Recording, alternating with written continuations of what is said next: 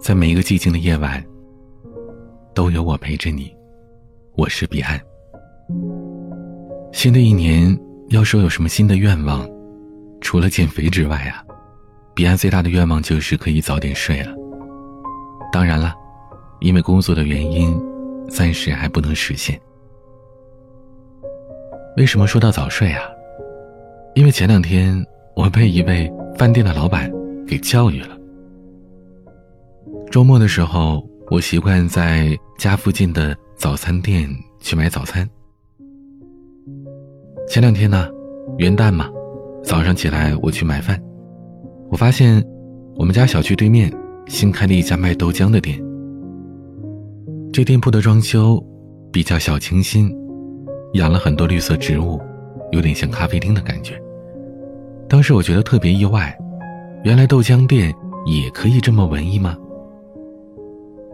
当时我还在想，哎呀，这以后的早餐可算是有着落了。可没想到，我到门口一问，这个店主竟然一脸茫然的说：“啊，我们不是新开的呀，去年五月份就开门了。”这反倒换成了是我一脸的愕然。这店都开了大半年了，这怎么我一直都不知道啊？今天早上，我高高兴兴的到店里去买早餐。老板娘一看到我，特别热情，给我倒了两大杯的豆浆。鲜榨的豆浆带着醇香，在初冬的早晨冒着热气。我一直都是偏爱喝热饮的，光是看着他们就觉得暖心啊。倒豆浆的时候，老板娘的余光往我脸上一扫，然后微微皱了一下眉。当时店里的客人不多，老板娘就开始询问起我的饮食起居，然后推测我平日里的身体状况。我安静的听着，发现他几乎每一句都说中了，条条在理。最后，他语重心长的说：“小伙子，年轻的时候不好好注意身体，上了年纪可是很麻烦的哟。”我冲他笑了笑，意思是不要紧。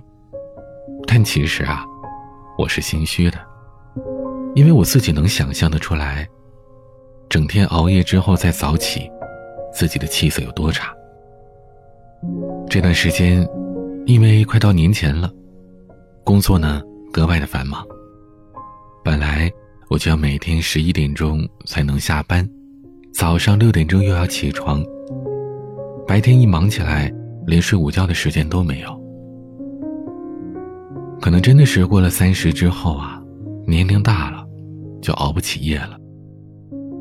经常到凌晨十二点半、一点钟左右，脑子就开始发懵，一片浆糊，后脑勺跟太阳穴经常是神经突突跳的。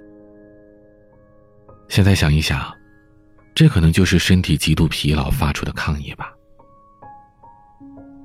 还有啊，很多彼岸的老朋友、老听友都知道，我早上有直播，晚上有直播。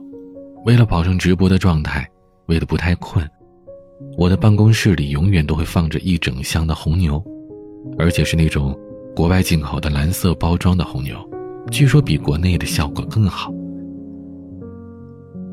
有一天，我记得应该是去年的夏天吧，那天格外的疲惫。那在晚上上直播之前，我又惯例的喝了一听这种进口的红牛。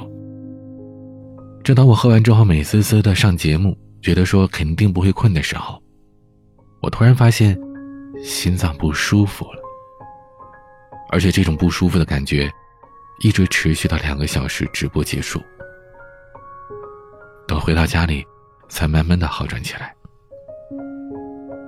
现在想一想啊。这种做法简直就是在作死啊！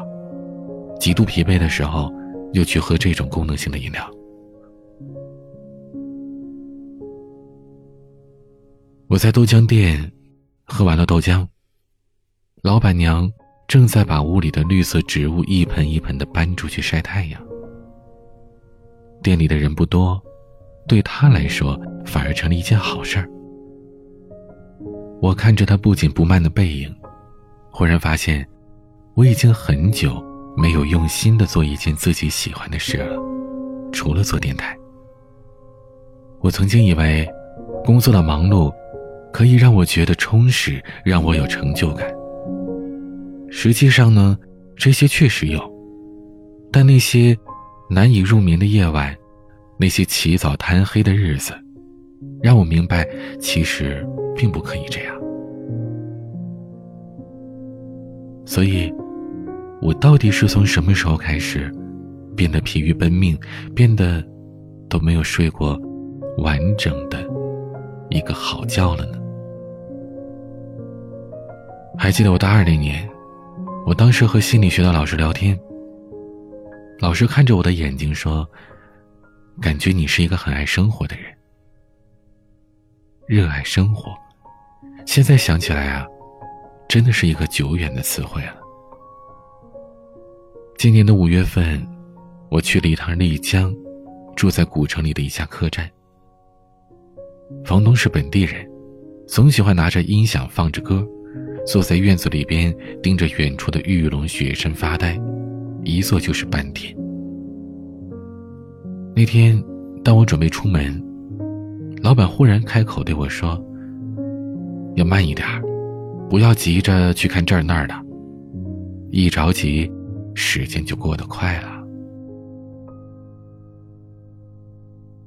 我当时很纳闷啊，他这是看到我太着急了吗？还是会对来这里的每一个人都说同样的话呢？当时我没把这话放心上，但现在回想起来，我有点明白他的意思了。人生，有些事是急不来的。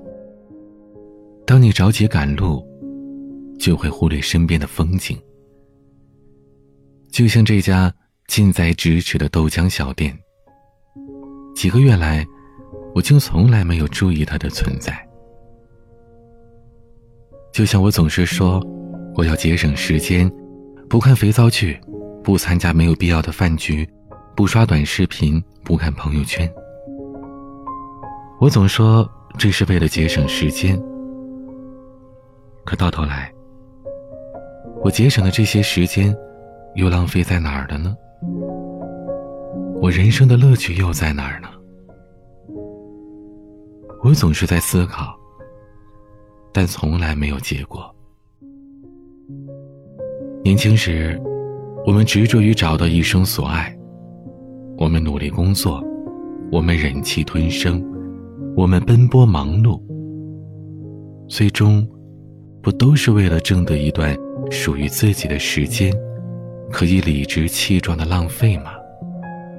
所以，为什么现在不可以先慢一点呢？慢一点，往往会有更好的结果。急于求成，反而可能失去很多。比如早点睡。这是每个人必须每天都做好的一件事儿。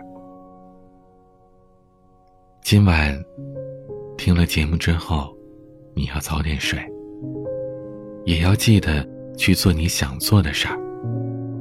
不需要去做一个特别励志的人，但是一定要努力做到最好。二零二零年，让我们一起努力。做到最好吧！欢迎在节目下方的评论区留言，也可以添加我的私人微信号“彼岸幺五零八幺七”，彼岸拼音的全拼加上数字幺五零八幺七。我是彼岸，晚。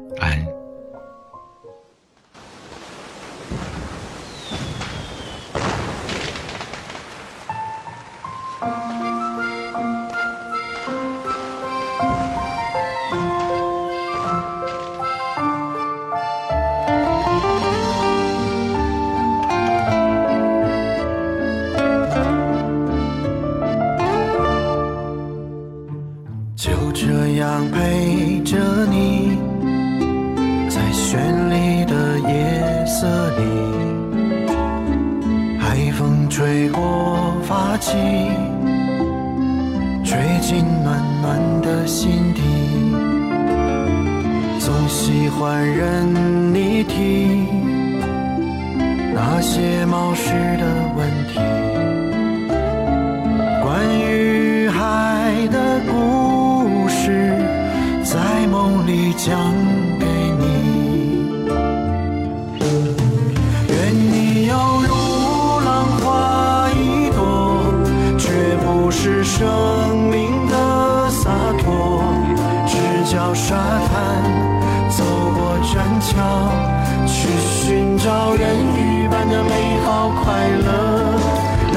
世间的一切美好都悄悄